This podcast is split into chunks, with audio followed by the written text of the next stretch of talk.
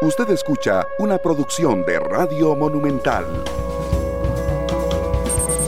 Dos de la tarde con dos minutos. ¿Qué tal? Muy buenas tardes. Bienvenidos a Matices, este programa de Radio Monumental, una producción del Departamento de Noticias en el que analizamos los temas que son noticia en Costa Rica y en el mundo. Muchísimas gracias por estar con nosotros en este penúltimo programa de la semana. Hoy nos cayó como anillo al dedo, hoy la unidad de investigación de la Escuela de Medicina de la Universidad Hispanoamericana Em, publica su informe respecto al COVID-19 y a la tasa, al índice de reproducción. Y por eso le agradezco muchísimo al doctor Ronald Evans que nos acompaña esta tarde en Matices. Doctor, bienvenido. ¿Cómo le va? Muy buena tarde. Buenas tardes. Un placer de nuevo estar en su programa y con la audiencia para servirlo siempre. Muchas gracias, doctor, por estar con, con, con nosotros hoy. Saludos a Ana Lorena Hernández que nos reporta sintonía a través de Facebook, Alberto Bremer también que nos reporta sintonía. Muchas gracias por estar, por supuesto, con eh, nosotros.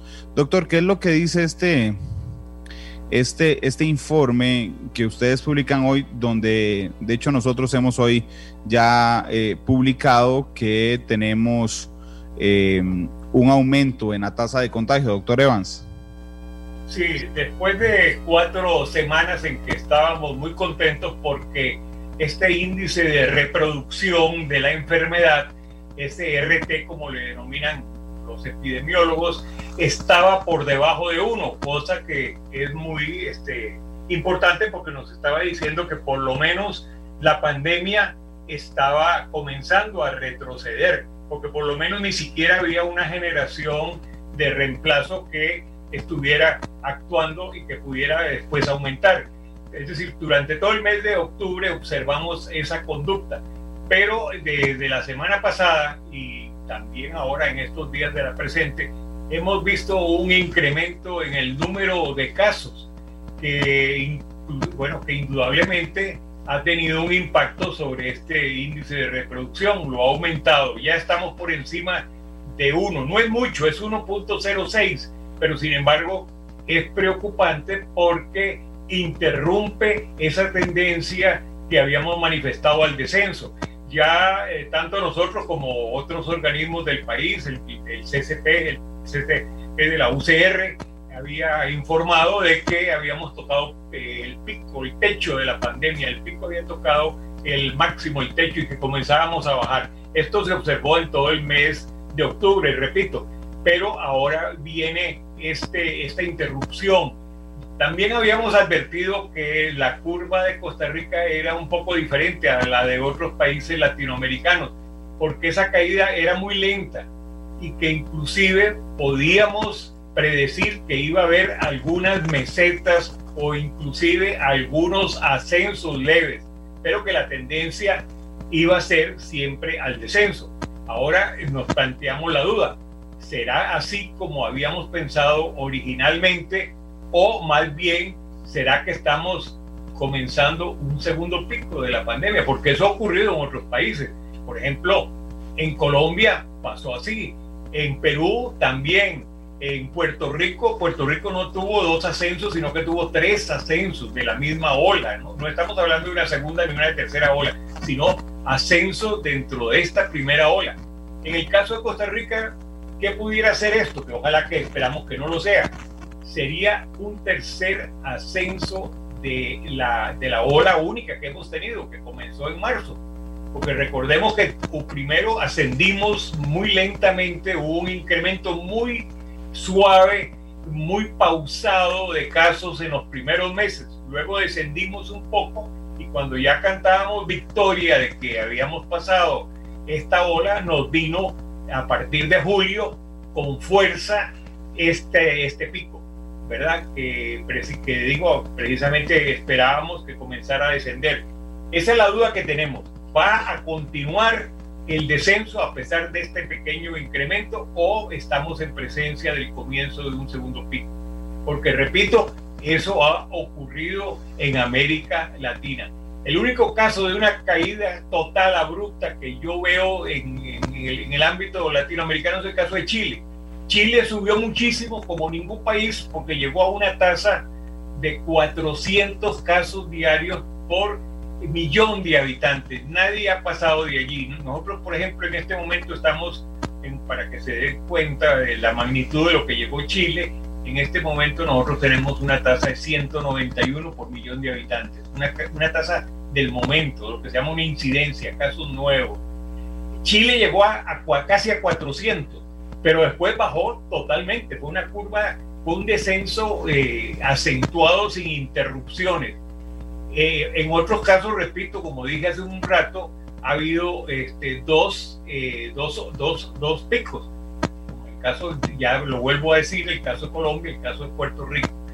Y entonces tenemos que esperar, no tenemos realmente una, una mágica, una, una esfera mágica que nos pudiera decir cuál va a ser la conducta en los próximos días. Esperemos, confiamos en que este, se pueda revertir esta tendencia eh, novedosa al ascenso. Pero recordemos que estamos en las vísperas de un mes muy peligroso como es el mes de diciembre, en que todos salimos a la calle, en que se han relajado las medidas, se han disminuido e inclusive hasta ahora pareciera que estamos este, rompiendo la burbuja familiar para meternos en una burbuja extendida. Ya como que algunas familias, ya como que algunos grupos dicen que bueno, que ya la cosa no es tan grave, ya no es cuestión de únicamente participar con la familia con la cual vivimos, sino que podemos vernos con los primos, con los tíos, con los abuelos, inclusive con, hasta con amigos a veces se puede decir. Y creemos que entonces podemos reemplazar esa burbuja única de la familia y directa con la que convive con uno, con una ya burbuja mayor, lo que se llama una burbuja extendida. Y eso sería realmente muy peligroso porque nos auguraría tiempos muy difíciles, como por ejemplo estamos viendo esta segunda ola que está ocurriendo en Europa y que pareciera que inclusive está azotando con más fuerza que la original, que la primera.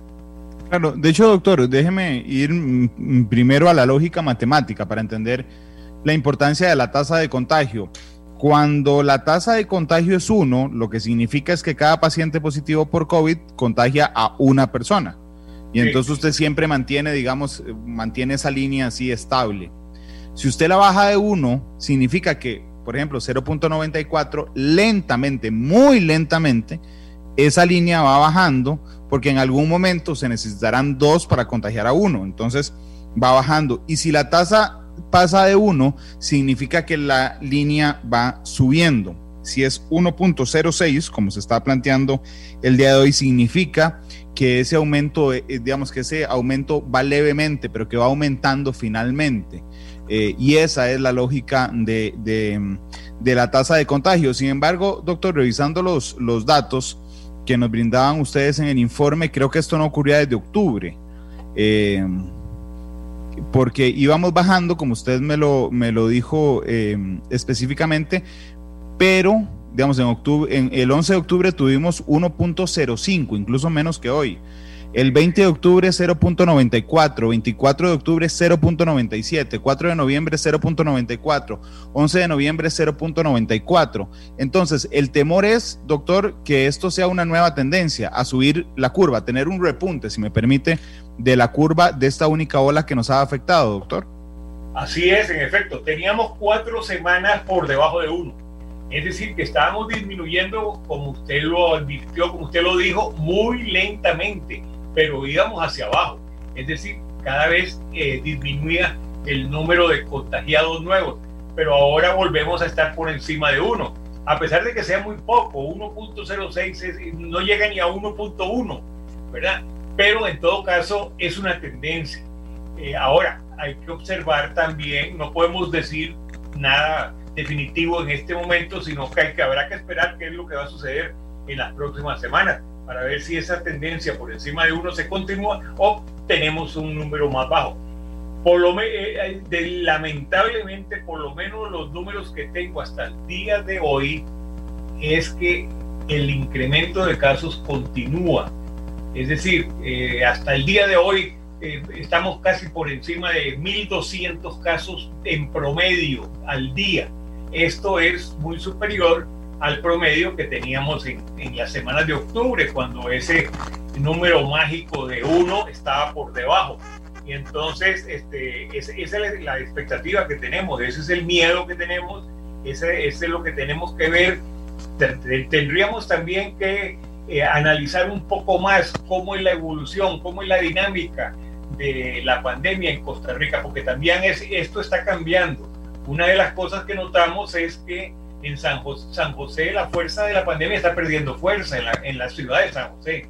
No, no, no me refiero a la provincia, me refiero al cantón central de San José, está disminuyendo. Ya, ya yo, yo me atrevo a asegurar que ha dejado de ser el epicentro de la pandemia la pandemia se está eh, extendiendo, se está fortaleciendo en otras zonas del país, en zonas de la provincia de Punta Arenas, en algunas zonas de Guanacaste, en algunas zonas también de la meseta central, en Heredia en algunos sitios es muy fuerte, lo mismo que en Cartago, que era la provincia que casi se puede decir que tenía menos tasas, las tasas más bajas, salvo las de, las de Guanacaste.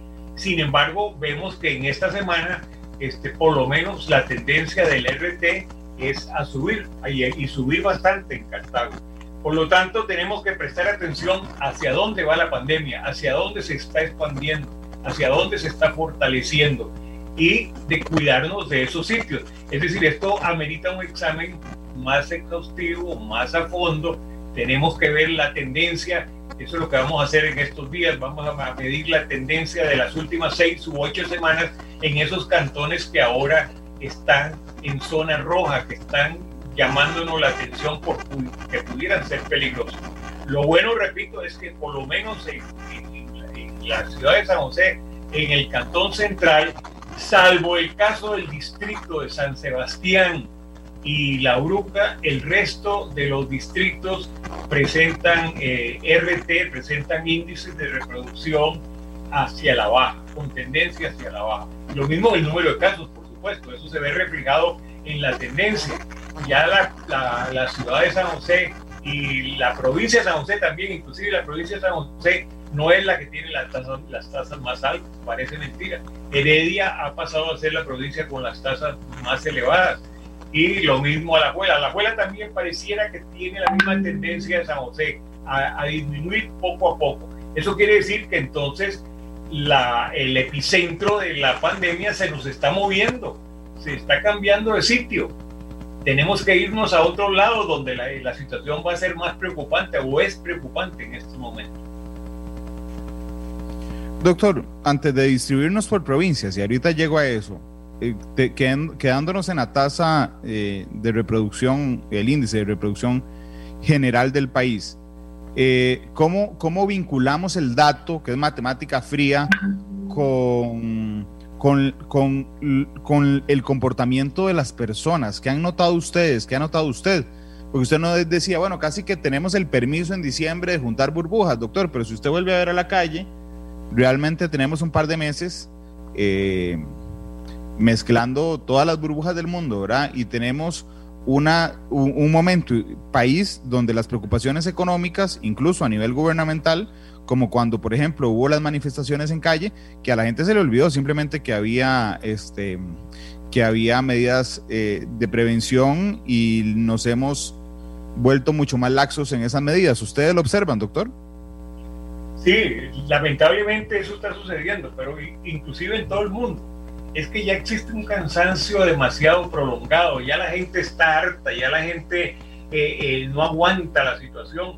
Fíjense bien que han habido manifestaciones violentas en algunas ciudades europeas y de América también, en Estados Unidos lo ha habido, ha ocurrido, exigiendo que se levanten las medidas de restricción de distanciamiento físico, porque ya la gente, repito, no aguanta ni la economía ni la, ni la conducta de las personas. Entonces, esto es un fenómeno que es natural que tenemos que verlo con consideración porque es un fenómeno que hasta cierto punto la gente tiene cierta resistencia, pero que más allá de la cual no podemos obligarla a permanecer, sería un régimen, digamos, político, eh, dictatorial o, que pudiera ejercer medidas, ¿verdad?, este, sin necesidad de tomar en cuenta la constitución y los derechos humanos para impedir la movilización. Esto es una conducta, esto tiene que ser eh, personal, nos corresponde a cada quien autogestionar nuestra seguridad. Tratar de, de lo posible. No es que estemos diciendo de que el que tiene que trabajar no salga, el que tiene que trabajar por obligación tiene que salir, si no se muere de hambre, si no, no lleva la comida a su casa. Eso no le podemos decir que ese tranquilo en su casa mientras pase la pandemia. Debemos de tomar en cuenta esos factores, pero los que sí podemos continuar en nuestro hogar, por ninguna manera debemos relajar ese, ese distanciamiento físico, debemos conservarlo, debemos mantenerlo hasta que ya, ya las vacunas están anunciadas, ya hay dos vacunas que pasaron la fase 3. Es cuestión de en este mismo mes o a principios del mes de diciembre, muy probablemente en Estados Unidos la, la Administración de Drogas, la FDA y de, y de Medicamentos les dé el permiso correspondiente tanto a la vacuna de Pfizer como a la vacuna del laboratorio Moderna, les den el permiso pues para ya este, salir a la calle y que la vacuna esté disponible para la población. Es cuestión de aguantarnos eh, unos dos, tres meses más para poder disponer de la vacuna y ya comenzar a vencer al virus. Esa es la, única manera, es con la vacuna, porque con este, estas medidas no, no pueden ser eternas, no pueden eh, prolongarse en el tiempo indefinidamente. Tienen un, lapso de, de, caducidad, vamos a decirlo así, porque el ser humano no aguanta, no aguanta estar reprimido, no aguanta no ver a sus familiares, eso es natural, eso, forma parte de, del, ser humano y de la sociedad. Tenemos que verlo en, esos, en, esos, en, esos, en esas dimensiones. Doctor, mm, discúlpeme hacer una reflexión en eso en particular, pero ¿no será que somos muy suavecitos a veces? Y, le, y se lo digo yo que también siento desesperación por esta situación. ¿Sabe a qué me refiero con suavecitos? Y usted conocerá el dato mucho mejor que yo. Por ejemplo, la gripe de 1917 era eh, no había internet, es decir, uno, podía, uno no podía seguir hablando con la gente, no había Netflix, no había televisión, no había radio, no había internet, no teníamos hospitales clase A, no había los cuerpos médicos que hay ahora y aún así la única salida para la raza humana en ese momento era aislarse. Y fue mucho más larga, entiendo, que lo que nosotros llevamos con COVID-19, doctor. Sí, fue más larga y hubo tres, tres olas durante el 18, el 19 y hasta 1920, que fue la tercera ola. Pero, pero también eh, yo creo que en, en, en, esa época este, no hubo el aislamiento que se ha propuesto en este momento. Es decir, allí lo que hubo más que todo fue el uso de la mascarilla pero la gente siguió trabajando, siguió ambulando. Y a eso se debe también, y a la mala medicina que había en esa época, por supuesto, que hubo 50 millones de, de, de, de defunciones. Hay que ver lo que son 50 millones de muertos en, en, en, esa época, para una población que no pasaba de los 2 mil millones de, habitantes. Ahora pasamos de los 7 mil millones. Pero este, en todo caso, este, eso fue las consecuencias fueron terribles mucho mayores que las de ahora y van a ser mayores que las de ahora, porque 50 millones de, de defunciones nunca las vamos a tener con esta pandemia, porque ya las vacunas están a la vista y van a llegar en parte a resolver el problema. Pero sí, en verdad, yo creo que tal vez el gobierno va a tener que verse obligado, si las cosas siguen empeorando, si las cosas siguen como van, si se prolongan en el tiempo, habrá que tomar medidas este, como las que se dieron al principio de la pandemia, medidas fuertes, medidas de rigor, es decir, como se habló en aquella época, dando el mazazo, dando el martillazo para poder este, reprimir un poco la pandemia y esperar eh, que llegue la vacuna. Pudiera ser que eso sea necesario. Eso lo van a decir la dinámica de la pandemia, lo va a decir el número de casos que se van a presentar en, en las próximas semanas pero mejor esperemos, no adelantemos opinión al respecto y habrá que ver qué es lo que va a suceder. Doctor, doctor hablando del comportamiento de la gente y de las vacunas, ¿usted como médico no, no, no cree que cuando la gente sale a la calle y particularmente cuando viene diciembre y dice, no, pues, pues ya está la vacuna, ya casi llega la vacuna porque tenemos los resultados de la de Pfizer y la... Y, Moderna también, entonces, eh, digo, ¿no podría generar esto más bien una, eh, un relajamiento de las medidas personales, doctor, saber que ya la vacuna viene. Sí, claro, eso puede contribuir porque la gente dice, no, ya el problema ya está por resolverse, ya a mí no me va a tocar y ya me voy a vacunar cuando venga la vacuna. Puede ser un factor que contribuya, pero es que tampoco lo podemos impedir, porque eh, eh, son cosas que, sobre todo en un mundo tan mediático como el actual, donde todo se conoce, donde tenemos internet y que todo el mundo sabe lo que está sucediendo en todas partes, pues es, es imposible que, digamos, nosotros podamos sustraernos a ese tipo de noticias. Inclusive seguimos pendientes de cuáles van a ser las próximas vacunas que van a, a, salir adelante. Dicen que la, la, de, la de AstraZeneca puede también, en cuestión de, de, semanas, a más, tardar a mediados de diciembre, salen con, con sus resultados. Ya anunciaron que inclusive da una inmunidad en las personas mayores de 65 años superior a las de todas las vacunas probadas hasta, la, hasta el momento. Es decir, ya se están anunciando efectos positivos. Y recordemos que aparte de esas tres que acabo de mencionar o acabamos de mencionar, hay nueve más que están en la fase 3. Es decir, todavía hay un, hay un, hay un regimiento de vacunas que están esperando su aprobación. Pero este, todavía no han llegado. Hay que, hay que ser eh, franco con la población, hay que decirle directamente, la vacuna todavía no está en Costa Rica. Inclusive pudiera ser que primero las primeras, las primeras millones de dosis van a ser para los países que pagaron o que adelantaron dinero. Nosotros en Costa Rica lo que hemos no son compromisos con las vacunas, no hemos adelantado ninguna cantidad de dinero. Estados Unidos ha dado más de 2.500 millones de dólares a los laboratorios para asegurar tener una buena cantidad de entre los primeros en recibir las vacunas. Por lo tanto, hay que decirle a la población, bueno, no sabemos cuándo vamos a llegar a vacunar efectivamente en el país. Pudiera ser en marzo, pudiera ser en, pero pudiera ser también en mayo que se retrase por A o por B. Hay muchos factores y hay que ser franco con la población. Es decir, no cantar victoria adelantadamente, pero este, tampoco se puede ocultar los hechos, no podemos negar lo que está sucediendo en el mundo y tenemos que plantear las cosas como son, objetivamente.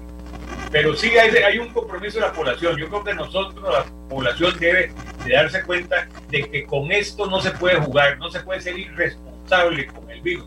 ¿Cómo puede ser posible que todavía haya personas que crean que la enfermedad no es grave, que la enfermedad no afecta a las personas, que eso es un invento, que esto y el otro? Todavía hay gente que opina de esa manera. Y uno dice, ¿cómo es posible? ¿Cómo puede suceder esto sabiendo, conociendo los casos? Cada momento no, hay gente importante. Y yo eh, hoy leí las declaraciones de un entrenador de fútbol que, que padeció la enfermedad y que estuvo ocho días en terapia intensiva y, sabe lo terrible que fueron esos momentos. Bueno, esas cosas hay que decirlas para que la gente sepa eh, a qué atenerse y sepa las consecuencias gravísimas que tiene esta enfermedad, que no es jugando, ahí, ahí van nuestras vidas y entonces, bueno, hay, hay que hacer lo posible hasta que no tengamos la vacuna, de que no estemos vacunados, no se puede cantar victoria tenemos que verlo como que continuamos en un estado de gravedad y bueno, si hay que tomar medidas, el Estado costarricense tendrá que hacerlo, porque no podemos permitir que se nos escape de la mano, que se nos vaya, que, vuelva una, una ola, una, una nueva ola inclusive más fuerte que las anteriores, como ha pasado en otros países. Eso no, eso no se puede permitir, no deberíamos permitirlo. Sí, indudablemente. Doctor, perdón que me metan algo técnico. ¿Usted no, no, no oye como una interferencia de fondo? No, en realidad no. Yo no oigo. La verdad es que no, no, no sé si es el, eh, la, máquina que tengo, es decir, el, el, el, equipo que, que, suena un poco, pero no, no, oigo, no, no oigo interferencia, la verdad. De, hecho, doctor, usted me haría un favor, discúlpeme que... que ¿Cómo no? ¿Cómo no? Usted podría poner su micrófono en silencio un momento, a ver si yo sigo escuchando la interferencia. Ah, perfecto, sí, vamos a ponerlo, a ver. Ok, listo, doctor. No, no se preocupe, ya, ya, ya escuché.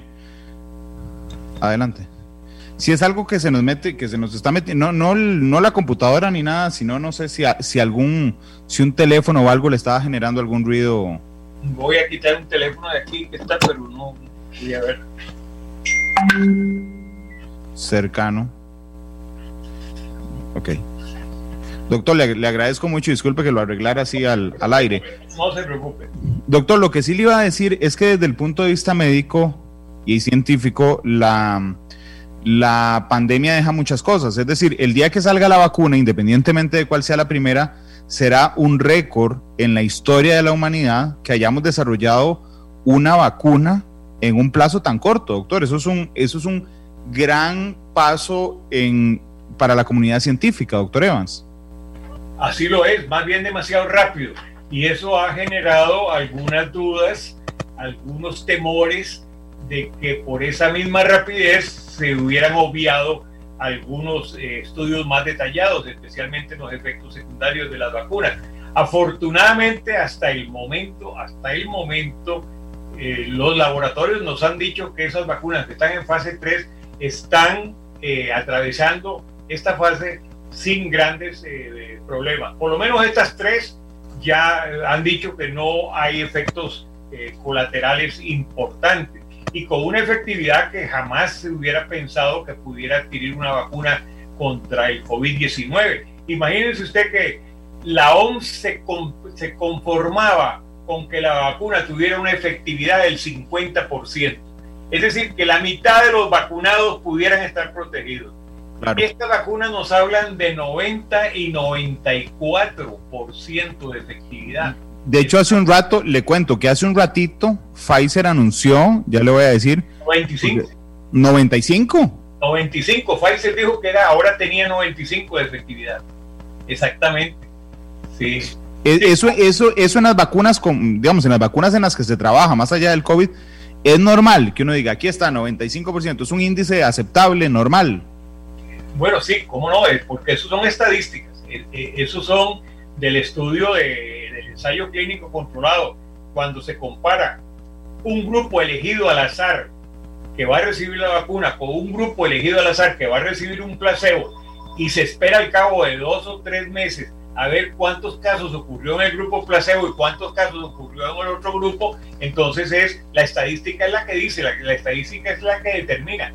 Si hubo, si en 100 casos, por ejemplo, en el grupo que recibió la vacuna, hubo 95 que no tuvieron la enfermedad y solo 5 que la tuvieron, bueno, la efectividad fue 95. En cambio, en el otro grupo pudo haber sido eh, el 30 contrajo la enfermedad o el 20 contrajo la enfermedad. Esas son eh, eh, relaciones estadísticas y de las cuales se mide la significación si tienen en verdad significancia estadística.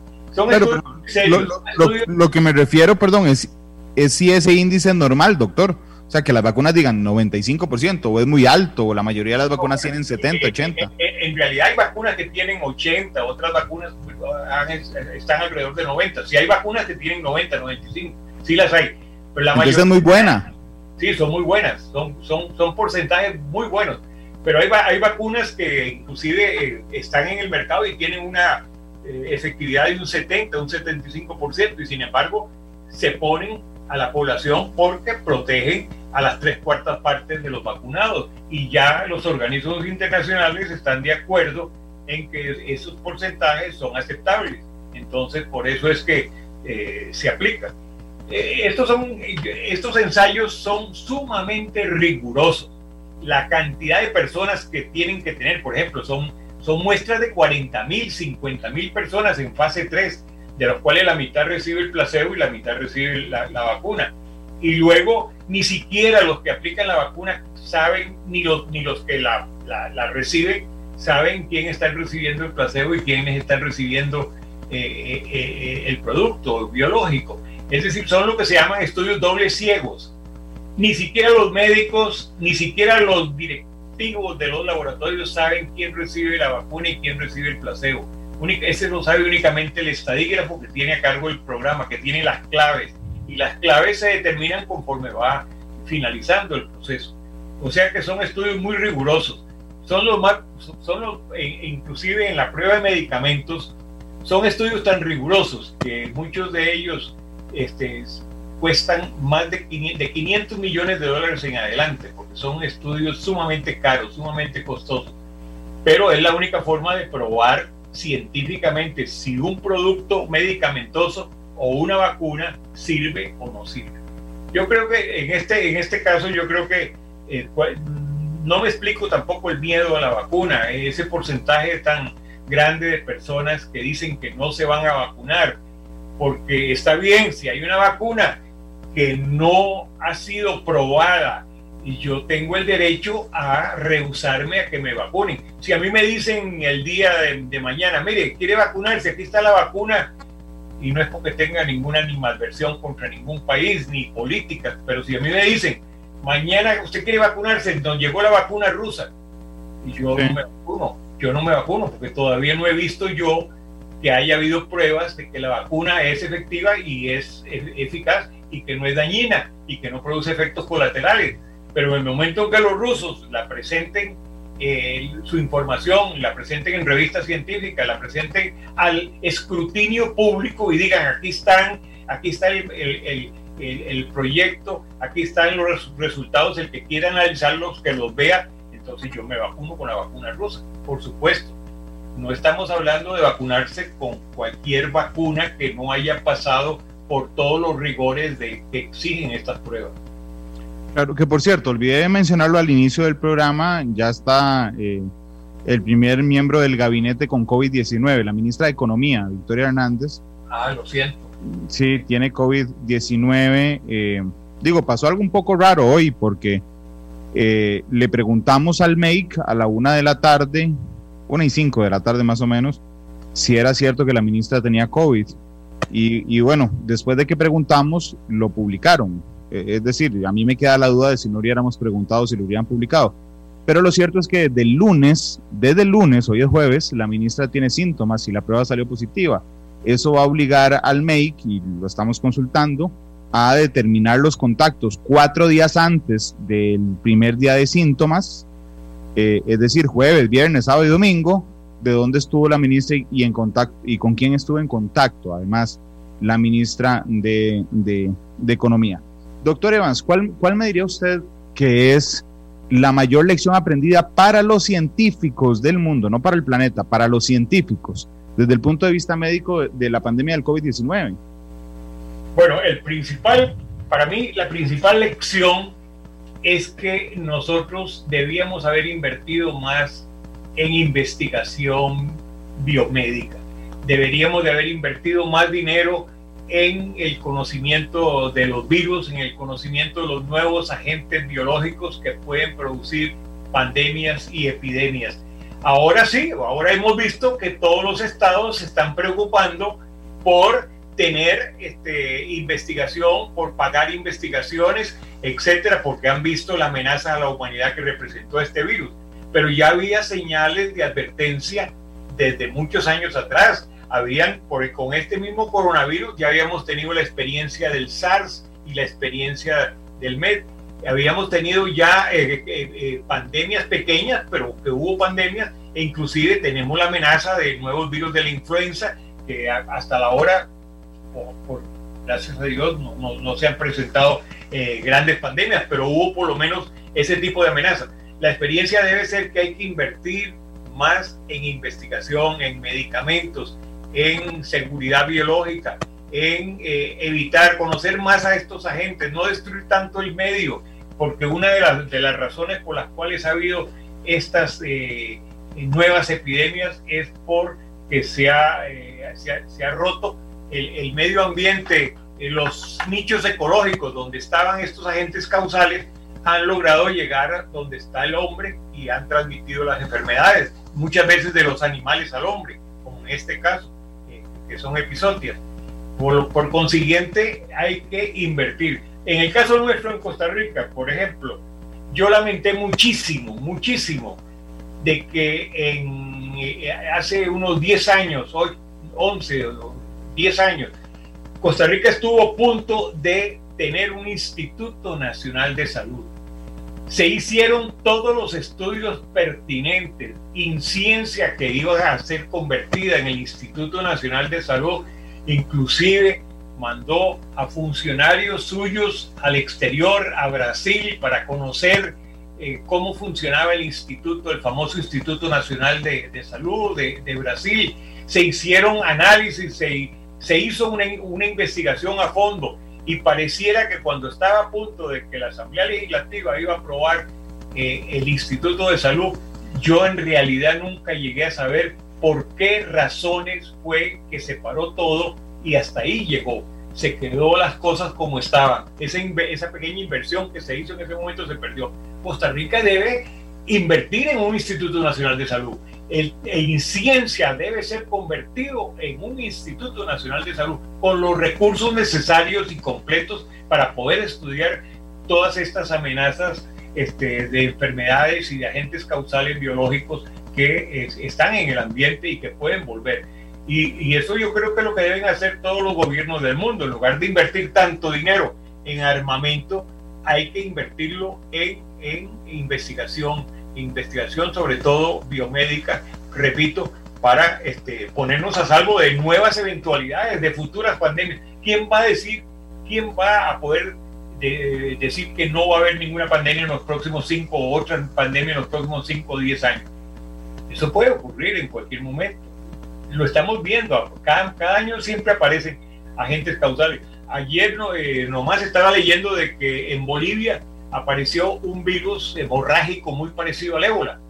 Y que ya, ya lo conocían, no era que apareció, sino que ya se conocía, pero ayer, se determinaron, se diagnosticaron algunos casos de una fiebre hemorrágica viral también muy semejante al ébola, que tiene una mortalidad elevadísima, de más del 50-60%. Entonces, hay que eh, invertir en dinero, hay que mejorar los servicios de salud. La caja tiene que, tiene que transformarse, la caja tiene que modificar sus esquemas. Ya es hora de hacer un, un reexamen de la situación y ver qué funciona y qué no funciona.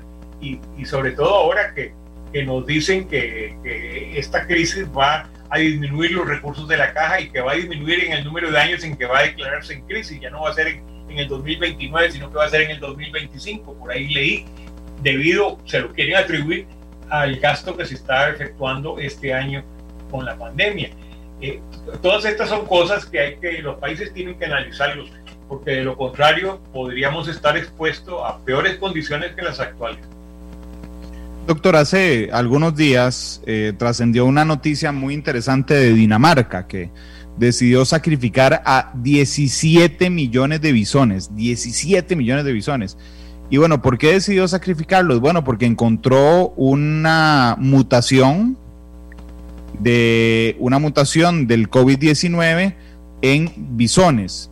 Pero no es que, digamos, lo que se, lo que se entiende es que de algún, de algún eh, animal brincó al ser humano y del ser humano estaba brincando a los bisones y eso genera una mutación porque si los bisones se lo vuelven a, a, traspa, a traspasar al ser humano podría tener un riesgo en eficacia de las vacunas. Doctor, ¿cómo entendemos esto de las mutaciones? Sí, precisamente todos los virus tienen mutaciones, tienen cambios. La mayor parte son insignificantes y es más, la mayor parte de, las mutaciones son beneficiosas porque la mayor parte de las mutaciones eh, pierden virulencia los virus.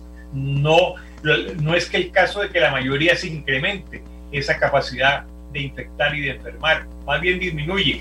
Pero en, dentro de esas mutaciones pueden haber cambios terribles, como ha ocurrido, como sobre todo con el virus de la influenza, y pueden presentarse nuevas cepas que pueden dar origen a nuevas epidemias. Es decir, el caso de los bisones es muy interesante y no solo fue en Dinamarca, también en varios países europeos, eh, Holanda, España también tiene producción de, estos animalitos, de bisones. Y las medidas fueron así, fueron demasiado enérgicas, pero fueron de raíz al problema para poder evitar erradicar esa amenaza. Y con mucha lástima, ¿verdad? Da, da tristeza ese sacrificio que hubo hacer de esos millones de animales, que bueno, que también se sacrificaban para las pieles, ¿no? Que esa era la, la, claro. el, el fin de los bisones, la, para utilizarlos en, en, pieles. en, pieles. Sí, en Dinamarca igual los iban a sacrificar, solo que después. Sí. Sí, para sí, el tema. Los iban a sacrificar después. Tuvieron que hacerlo ahora con gases, los gasificaron a todos para poder parar de, de raíz esa, esa amenaza. Pero, Doctor, pero es correcto lo que dije, que el, el, ser humano se lo pasó al bisón. Bueno, en eso yo no, yo no estoy muy claro. Yo creo que más bien eh, eh, tengo, tendría que leer a fondo a ver si fue así como el ser humano que algún caso se lo pasó al bisón y el bisón entonces ya tuvo la enfermedad y lo puede transmitir a, a, las personas que están en contacto con bisones. Eso no lo tengo, repito, muy claro, tendría que analizarlo en profundidad. De hecho, voy a leerle un artículo que hace un poquito, poquitas horas, publicó la DW alemana, la televisión pública alemana, que es un medio muy reconocido. Sí, cómo no. Dice, Dinamarca da por extinta la mutación del COVID en bisones. Las autoridades sanitarias dieron por erradicada la mutación del coronavirus encontrada en bisones que podría amenazar la eficacia de futuras vacunas, levantaron las últimas restricciones.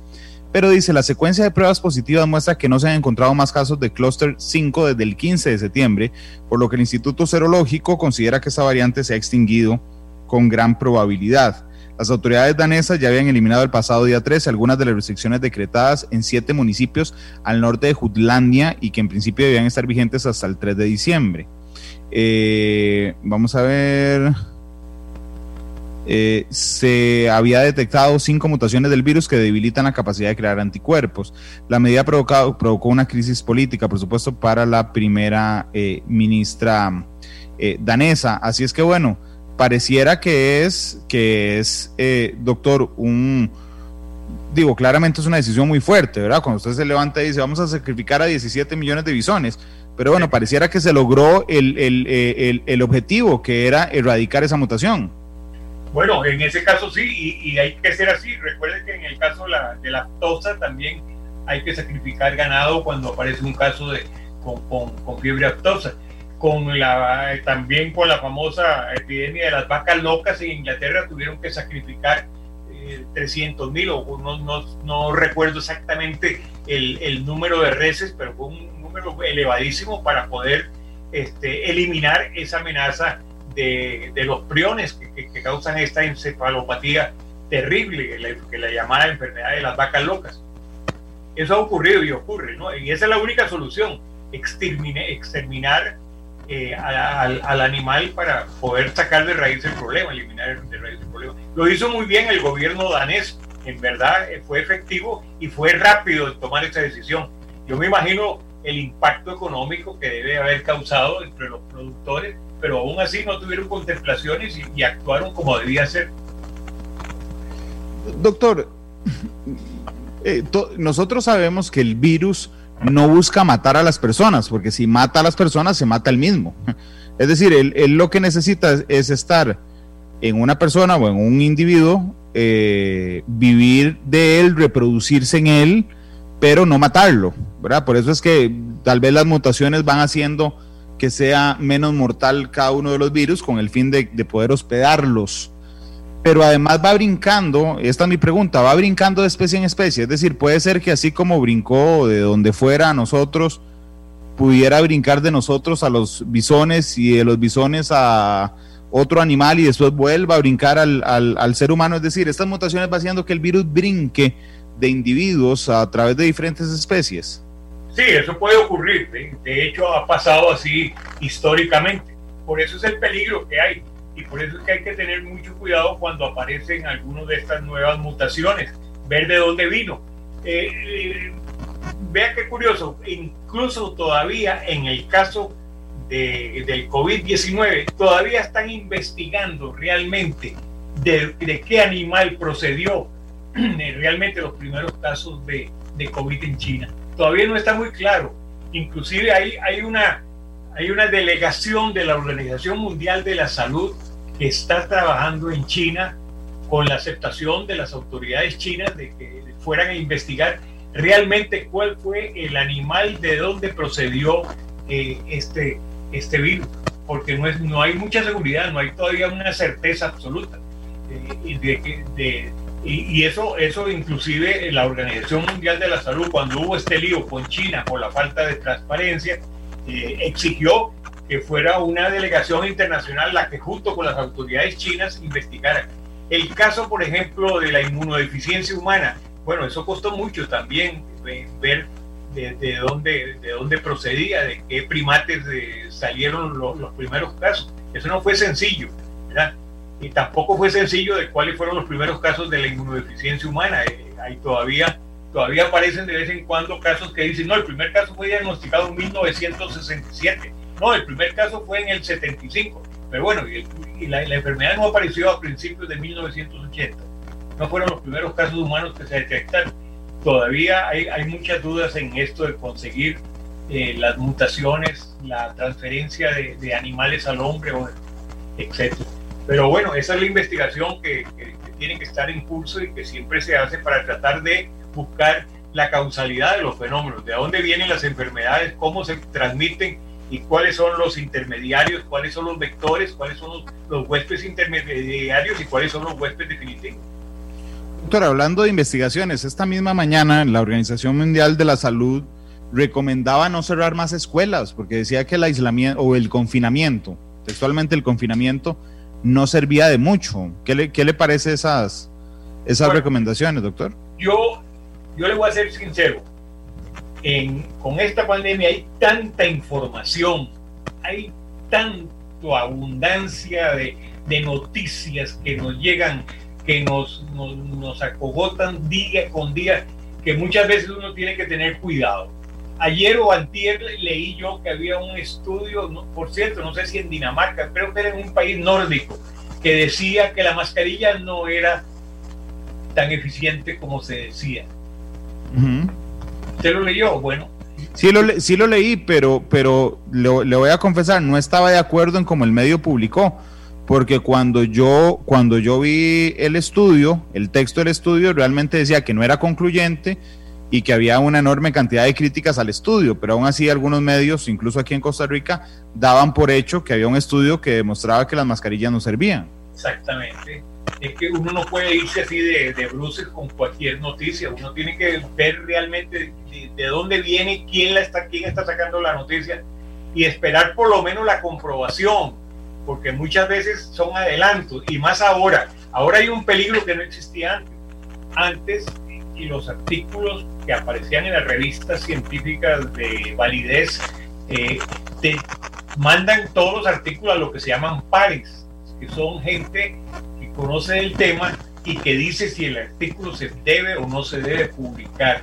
Ese, ese, ese requisito a veces dura varios meses, porque no es, no es de un día para otro. Usted tiene que mandárselo a tres o a cinco pares, muchas veces que viven en el exterior, y les da un plazo, un mes o 15 días de que lean el artículo y que lo, lo contesten si, le, si, si, si, es aceptable para publicar o no, o qué, o qué requisitos deberían de mejorar el artículo. Bueno, esto se ha obviado con la pandemia actual, prácticamente se ha obviado muchísimos casos. ¿Por qué? Por la premura de presentar información, porque no podemos esperar que a lo mejor una información muy importante tenga que esperar cuatro o seis meses para ser publicada una revista importante mundial cuando se necesita que sea conocida por la humanidad, sobre todo por otros científicos. Entonces se obvia. Hay revistas ahora que ya no piden esta revisión por pares, sino que la publican prácticamente, si, el editor es el que decide, que decide si se va a publicar o no se publicar. Entonces hay que tener mucho cuidado con toda la información que nos bombardea día a día, ver de dónde procede, ver si tiene validez, ver cuál es la personalidad o la institución que la está emitiendo, porque de lo contrario podríamos este, engañarnos y engañarnos, entrar en lo que se llama eso, fake news, noticias falsas, que ahora por eso yo cuando oigo algo nuevo y algo eh, así extraordinario, digo yo, dejemos un poco de tiempo para ver de dónde viene la noticia. Examinemos, estudiemos cuál es la procedencia, cuál es la validez. ¿Ha sido repetido esta investigación o es apenas un adelanto? ¿O quién la, sobre todo, de dónde procede? Porque no es lo mismo de una institución poderosa, fuerte, reconocida, que de cualquier otra institución que no tenga ese, ese carácter científico. Doctor, perdón que lo meta en un tema político, pero, pero realmente hablar con usted es, es, muy rico de estos temas. Pero ahora hay un cambio de administración seguramente en los Estados Unidos y, y, y, la diferencia entre Trump y Biden es que el primer día como, en que ya se proyectaba Biden como presidente, dijo que lo primero que iba a hacer es armar un grupo científico para el control del COVID. Eh, Estados Unidos se salió de la OMS, pero Biden ha, se ha comprometido a que el primer día de su mandato regresará a la Organización Mundial de la Salud. En, el, en este tema y, y, la presencia de Fauci, también eh, el, el, experto eh, con Trump y con, y con Biden, En este aspecto, ¿cuánto, cuánto, podría, eh, ¿cuánto podría significar a nivel de la Organización Mundial de la Salud y en el mundo una política más agresiva científica eh, de los Estados Unidos sobre el SARS-CoV-2, doctor? Yo creo que, bueno, en primer lugar, eh, los políticos en, asuntos científicos deben dejarse asesorar por científicos. El, el error de, del presidente Trump fue desde un principio eh, menospreciar la pandemia, menospreciar la opinión de los científicos, y eso ha costado muchas vidas y ha costado muchos enfermos. Lo mismo pasó en Inglaterra en un principio con Boris Johnson, lo mismo pasó con Bolsonaro en, Brasil. Eh, no quisieron darle, digamos, la importancia que tenía la enfermedad y eh, hicieron a un lado los científicos. Bueno, en buena hora, ahora que Biden dice que se va, va a comenzar, a comenzar su mandato, va a asesorarse con lo mejor, lo más graneado que tiene Estados Unidos en el campo científico. Eh, en ese aspecto no hay duda que, que, que es pertinente hacerlo y, eso eh, eh, es muy conveniente. Pero la pregunta que usted me hizo fue de, de, sobre, aparte de esto, de, Biden y de los científicos. Sí, ¿qué, qué impacto podría tener, doctor, en, en, en la OMS ah, particularmente? sí, sí, sí, sobre todo el problema con la OMS. claro, pero, perdón, doctor, para complementársela, porque Estados Unidos normalmente ha estado a la vanguardia en temas médicos. Claro, siempre, siempre, lo ha estado, exactamente. Y en Estados Unidos sí tiene que, y en eso sí tuvo razón Trump, de exigir más transparencia a la Organización Mundial de la Salud y que dejara de ser un organismo hasta cierto punto demasiado burocrático. Y tiene que tener un cambio, tiene que tener una, vamos a decirlo así con estas palabras ya muy trilladas, un cambio revolucionario en el accionar de estos organismos internacionales, porque muchos de ellos se convierten en aparatos burocráticos en gente que gana muy bien, que tienen un, sitial, que actúan en diferentes países, etcétera, pero que muchas veces han dejado de ser efectivos. En, este sentido, si Estados Unidos aporta el 35 o el 40% también del presupuesto de una institución de ese tipo, pues tiene que tener evidentemente un, mandato o por lo menos tiene que tener cierta injerencia y que se le haga caso y, el, y, y, se demostró en este caso con China.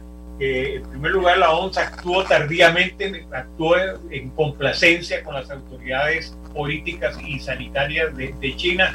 Eh, tardó mucho tiempo en decir que era una, había una transmisión comunitaria, que había una pandemia, que había un problema que había que alertar a, a la humanidad. Y se le ha reprochado bastante en ese sentido.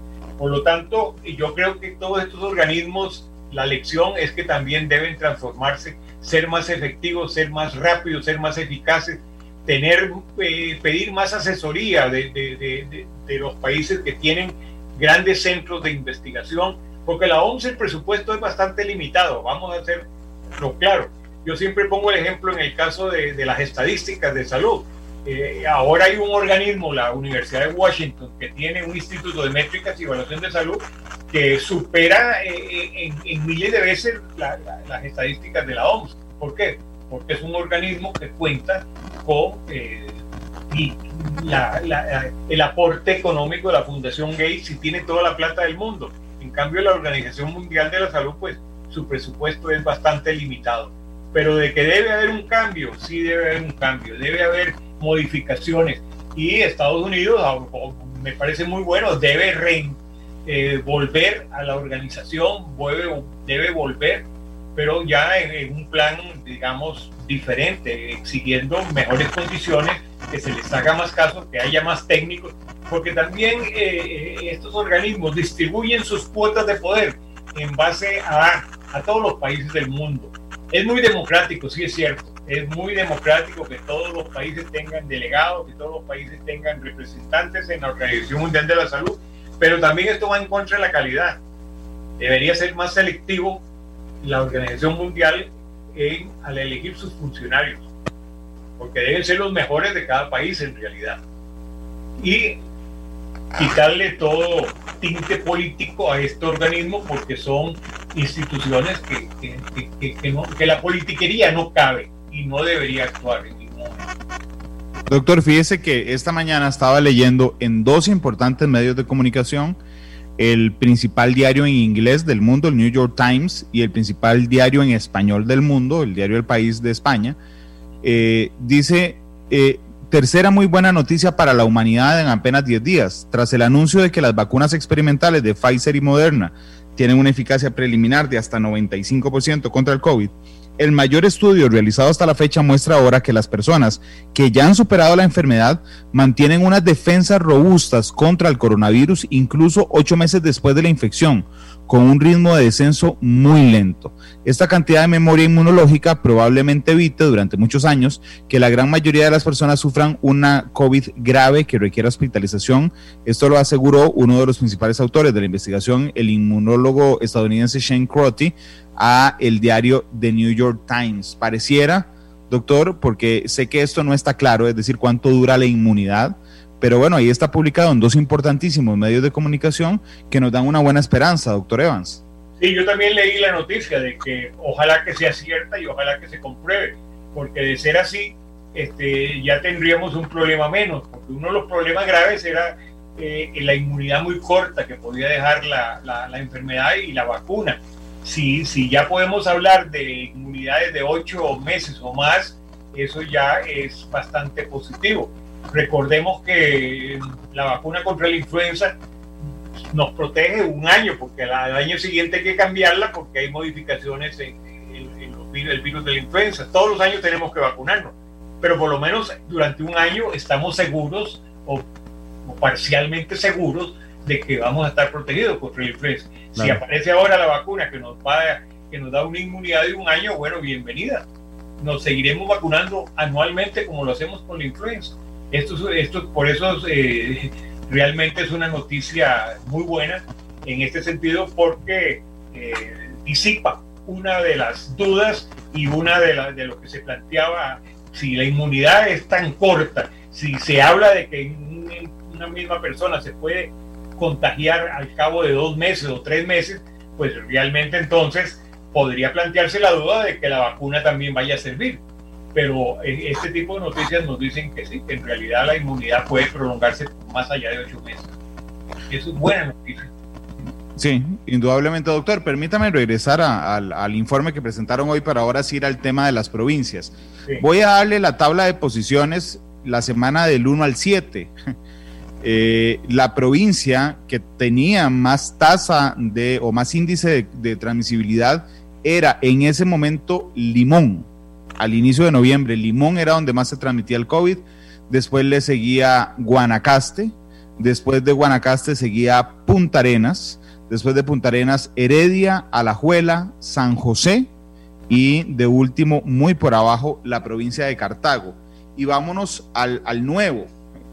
En el nuevo, el primer lugar en contagio lo ocupa Punta Arenas. Punta Arenas, que, subió en segunda posición está Cartago, que subió un montón, de 0,77 a 1,19.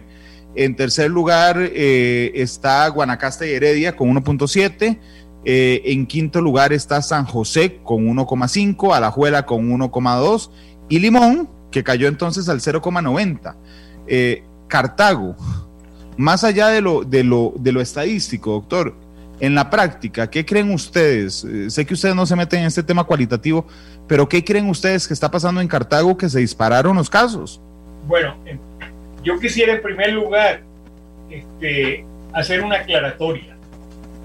Una cosa es el índice de reproducción básica, ¿verdad?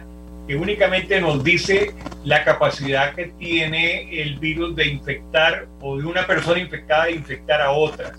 Puede ser a una, más de una o menos de una. Eso es lo que mide el, el índice de reproducción. Más importante que eso es el número de casos y sobre todo las tasas, porque las tasas están en relación a la población, de cada cantón, de cada distrito, de cada ciudad, de cada provincia y de cada país. Entonces usted puede encontrar, y le voy a dar ejemplos, usted puede encontrar sitios que en este momento tienen muy pocos casos pero tienen un índice de reproducción alto. Le voy a citar un caso de Cartago, Turrialba. Turrialba apareció ahora con un índice de reproducción bastante alto, bastante alto. No lo tengo aquí, pero creo que era 1,40, uno, algo así, bastante alto. Pero resulta que Turrialba eh, apenas tuvo ocho casos en, en la semana. Entonces, eh, lo que nos indica la magnitud del problema no es el índice de reproducción.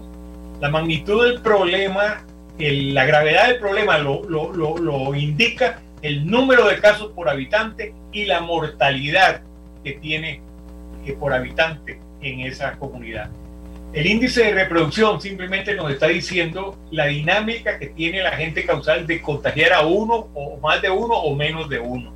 Entonces todo hay que tomarlo en conjunto usted me acaba de decir, nosotros hicimos ahí una lista, un listado en base al índice de reproducción, pero también hay una lista que es más importante, que es la que es por tasas. ¿verdad? Ahí sí, ahí sí estamos midiendo verdaderamente la gravedad del problema.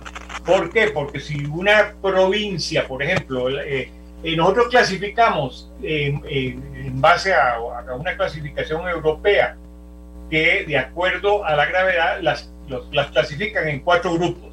Lo, muy alta eh, gravedad, muy alto riesgo, los, los que tienen tasas de 250 por millón de habitantes en adelante. 250 casos por cada millón de habitantes, de ahí para arriba, muy grave. Doctor, permítame que lo deje ahí un momento para decirles cuáles son los cantones que están en esa y después nos, nos explica los otros, porque según el estudio, ¿cuáles cantones están en un grado de alto riesgo? Muy, muy grave. Garavito, Limón, Montes de Oro, Zarcero, Esparza, San Carlos, Punta Arenas, Orotina, Sarapiquí, Liberia y entraron esta semana Nandayure, Poás y Belén. Estos son los que tienen la tasa de incidencia más alta, doctor. Exactamente. Eh, fíjese bien, por ejemplo, veamos, veamos eh, un caso. El Carabito, Punta Arenas, Tiene una tasa, tiene una tasa elevadísima, tiene una tasa de 614 por millón de habitantes y tiene un RT, es decir, un índice de reproducción de 1.30. Ahí sí estamos en un caso muy grave. Ahí estamos en un riesgo muy alto. más que Chile. Más que Chile, porque Chile llegó a 400 como máximo. Claro. Entonces aquí, eh, luego le sigue Limón con, con, una tasa de 350, Montes de Oro con 349, Salcero 348 y, y ahí va bajando. Y usted ve que ahí no aparece el cantón, por ejemplo, el cantón central de San José no aparece. Antes sí aparecía, pero ya no, ya no está en este, en este, en este cantón de riesgo. Pero, pero entonces, doctor, el cantón con la situación más complicada hoy es Garavito. Claro que sí, y usted lo ve también, usted lo puede ver también en el estudio que nosotros hicimos por provincias. Ya no, ya usted, usted hizo la clasificación de acuerdo al RT. Bueno, muy bien, eso está perfecto. Pero ahora hagámoslo por tasas. Entonces usted ve que por tasas eh, la provincia que tiene la tasa más alta es Punta Arenas, donde está Garavito precisamente. La tasa de Punta Arenas es 244.9 para toda la provincia. ¿Verdad? Entonces es, una tasa muy alta. En cambio, San José tiene una tasa que va en baja, va disminuyendo de 160 por, por millón de habitantes. Entonces, usted hay que comparar todo, hay que comparar la tasa, la, el, el índice de reproducción y también, por supuesto, la mortalidad. Doctor, ¿usted me, podría dar eh, la tasa de las siete provincias? Sí, cómo no. La tasa de las siete provincias, mire, San José 160, Alajuela 220, Cartago 142, vea que la de Cartago es muy baja todavía. Ojalá siga así. Ojalá. La de Heredia 225, que es alta, muy alta. La de Guanacaste 198, Punta Arenas 244 y Limón 200. O sea que la tasa más alta la tiene Punta Arenas, luego le sigue eh, eh, eh, Heredia. Heredia y luego este, y luego Limón. Opa, sí. Sí. Sí, sí, la situación está realmente compleja en Punta Arenas, marcada particularmente porque tiene, porque tiene varios cantones en rojo. Exactamente, ahí, ahí el problema se está trasladando a la provincia de Punta Arenas y en menor medida en Heredia y en algunas partes de Guanacaste, en algunas partes de Guanacaste. Ahora, las, provincias, las provincias son muy grandes también, entonces tenemos que ubicar dentro de la provincia cuáles son los cantones o, distritos donde el problema es mayor para poder actuar. ¿eh? Claro, pero vean que en este, los cantones de San José no hay ninguno. No hay ningún cantón de la provincia de San José. No hay, es que salir del, de, de, San José, del cantón central, bueno, sí, no hay en realidad, en realidad. No hay ningún cantón de San José en esa lista. Y hay muchos de Punta Arenas. Está Garavito, está Montes de Oro, está Esparza, está Punta Arenas, está Orotina. Es decir, buena parte de, del Pacífico Central, ojo, porque Punta Arenas va hasta el sur, buena parte del Pacífico Central está, está así. Después nos vamos al de, al de riesgo moderado, el color anaranjado en cantones, doctor, que si usted me parece que es cuando se pasa de 150 casos, ¿es así? Sí, el de, el de cantón moderado nosotros lo consideramos entre 150 y 249. Ok. El alto riesgo es de 250 para arriba, en adelante. Este cantón de mediano riesgo está entre 150 y 249. Ok, y ahí, ahí tenemos también uno de Punta Arenas. tenemos Golfito, Golfito con 1,79. Tenemos corredores en Punta Arenas también. Tenemos Alajuelita y empieza Cartago. Tenemos eh, La Unión en Cartago, Quepos en Punta Arenas, Cartago Centro y Carrillo en Guanacaste, pero nótese, nótese me, me, llama mucho la atención Punta Arenas, porque si eh, tenemos Pacífico Sur, Golfito, Pacífico Sur, Corredores, Pacífico Central, Quepos. Es decir, realmente la está viendo feo eh, la provincia de Punta Arenas, doctor. Así es, así es. Por eso nosotros dijimos que se había trasladado el epicentro de, de San José, prácticamente de la región capital, hacia la provincia de Punta Arenas y en otros y, hacia otros lados, hacia otros cantones de otras provincias. Eh, eh, el, virus está buscando ambientes más adecuados para actuar, mayor población susceptible para poder enfermar y para poder sobrevivir. Eh, esto es interesante y las autoridades me imagino que lo conocen y me imagino que están actuando consecuentemente. Ah, y realmente yo insisto en que para poder actuar realmente con eficacia, se deben hacer pruebas, porque para poder buscar contactos, para poder detectar contactos que, están enfermos eh, o asintomáticos que van a después a transmitir la enfermedad, tenemos que hacer pruebas. Sin pruebas no se puede hacer un programa efectivo de control de la pandemia. Eso está demostrado. Eh, ojalá que por lo menos vinieran las pruebas de antígenos rápidas para que pudieran expandirse, pudieran utilizarse, aún reconociendo que no son la, la prueba reina. La prueba reina, la prueba de oro es el PCR. Pero bueno, está bien, sabemos que es una prueba costosa, que es una prueba que tarda tiempo, no es inmediata y que requiere este, exámenes muy eh, de, laboratorios bastante especializados. Quizá cuando venga esa prueba rápida, eh, podamos nosotros, de antígenos, podamos nosotros entonces eh, diagnosticar más casos pero mientras no haya esa, esa búsqueda activa de contactos, no podemos nosotros decir que estamos controlando la pandemia. Esto, no lo digo yo, esto lo, han dicho ya muchas personas que saben, que son expertos en el país y fuera del país. Pero si no hay, si no hay suficiente número de pruebas, nosotros vamos detrás del virus, no adelante del virus. Claro, de hecho, ahorita hablamos de las pruebas, pero digo, hay formas más inteligentes de aplicarla. Si usted le hace una prueba de antígeno y sale positivo, listo, ya no tiene por qué hacer la PCR. Si da negativo, entonces hágale la PCR. Exactamente. por los falsos negativos, por los falsos negativos. Eh, eh, eh, esa es la única. Pero vea, usted ha hecho un análisis. Doctor, perdón, es que silenció el micrófono. No, no sé por qué a lo mejor sin querer. Ahí, ahí, adelante, doctor. Perdón. Decía que usted ha hecho un análisis magnífico de esta información Y eso es precisamente la intención que tenemos, de que se estudie.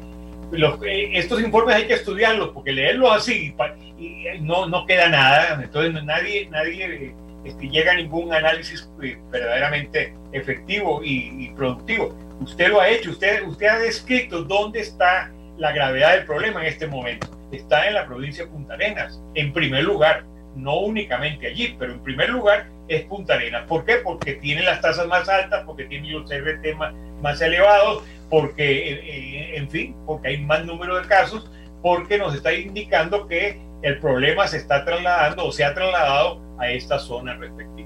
Y, además tiene dos, dos, gracias doctor por el cumplido además, pero, pero también tiene dos características fundamentales la provincia de Punta Arenas. Una es que es una zona turística y vienen las vacaciones, ¿verdad? Y la otra es que es una zona deprimida económicamente. Y yo insisto que para mí es un cuento eso de que el COVID no discrimina. Claro que discrimina, pero no es el COVID, son las circunstancias. Cuando usted no, cuando usted no tiene la ventaja de, de hacer teletrabajo, por ejemplo, y tiene que salir a trabajar porque resulta que porque resulta que corta zacate y usted no puede cortar zacate por internet desde su casa porque depende de eso para comer todos los días, significa que está más expuesto al virus. Si usted tiene que viajar en bus porque no tiene carro, está más expuesto al virus. Es decir, realmente si usted de bajos recursos y en Punta Arenas hay mucha gente de bajos recursos, tiene aún una mayor vulnerabilidad, doctor, a tener que exponerse a situaciones donde se vuelva más vulnerable al virus. Así es, no hay duda, no hay duda. Eh, eh, recuerde usted que ese viejo dicho, dicho, que lo dijo un gran sanitarista del siglo XVIII, Johann Peter Frank, la pobreza es la madre de todas las enfermedades. Sí. Y eso no hay duda. Y aquí usted lo ha planteado, así es también con el COVID. El COVID, ¿y por qué en Estados Unidos eh, las tasas son más altas en, los grupos deprimidos? En, los latinos, en los emigrantes, en los, los, de color. ¿Por qué? Porque son más pobres, porque tienen más condiciones de eh, inseguridad social, económica y allí el virus hace más estragos que en el resto de, la población Claro déjeme, complementar el grupo de cantones en bajo riesgo, que es Buenos Aires, ahí está el, de Punta Arenas, Buenos Aires, Puriscal, Upala, Cotobruz y Coronado. Y en color verde, que son las que son muy bajas, que están por debajo de 100, está Turrialba y está también los, los chiles.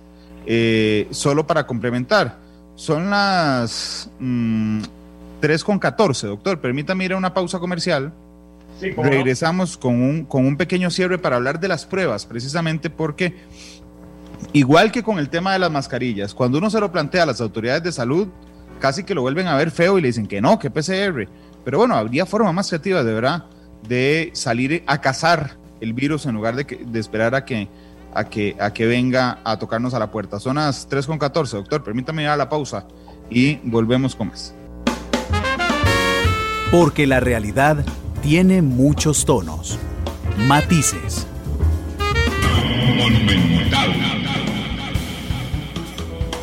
La radio de Costa Rica, 3 de la tarde con 22 minutos. El doctor eh, Ronald Evans nos acompaña esta tarde. Nos quedan eh, tres minutos de programa, doctor. Pero quería que habláramos de las de las pruebas. Realmente eh, preguntarle aquí a las autoridades sobre pruebas rápidas es casi una mala palabra, pero yo insisto en que hay formas creativas, como lo comentábamos antes, de aplicarla. Si a usted le dio positivo una de antígenos, listo, ya no tiene que hacer la otra. Preferimos tener un falso positivo que un falso negativo. Si le dio negativo, ¿sí? entonces eh, pues se hace la PCR. Es decir, pareciera que no queremos, porque con las antígenos estoy segurísimo que nos explotarán los casos. Doctor, ¿usted qué piensa? En efecto, en ningún país que ha controlado eficientemente la pandemia actual eh, lo ha hecho sin haber hecho, eh, sin haber logrado un, eh, un cúmulo de pruebas extraordinariamente elevado para poder detectar casos en los contactos y buscar en todas sus, las raíces el problema, es decir, hacer un trazamiento de contactos y de casos eficaces. Ninguno lo ha hecho sin haber, digo, repito, hecho un número muy elevado de pruebas. En Costa Rica nosotros al principio lo hicimos porque había muy pocos casos. En realidad, al, comienzo, no, no había problema, pero después cuando se incrementó, eh, cuando comenzaron a aumentar los casos, nos encontramos con que las pruebas eran cada vez más insuficientes en número. Por lo tanto, entonces no se hacía un buen, una búsqueda de, de casos efectiva, activa, una búsqueda activa. Estábamos pasivamente eh, diagnosticando los pacientes que nos llegaban, le hacemos pruebas y por supuesto salían positivos. Realmente, en el caso de las pruebas rápidas va a haber que utilizarlas porque son, eh, repito, tienen muchas ventajas en cuanto a su costo, a su rapidez y a su facilidad de, llevarse a, efecto. Eh, espero que el gobierno tenga perspectiva hacerlo en las próximas semanas especialmente si, si, si, estamos ante un recrudecimiento de la pandemia.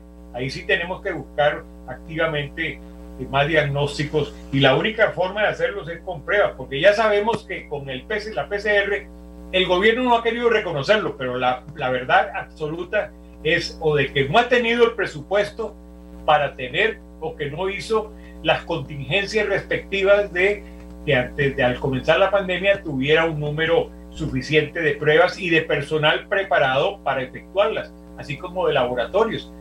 cuando comenzó la pandemia únicamente las hacía eh, ciencia, después fue que se pudo hacer en otras instituciones.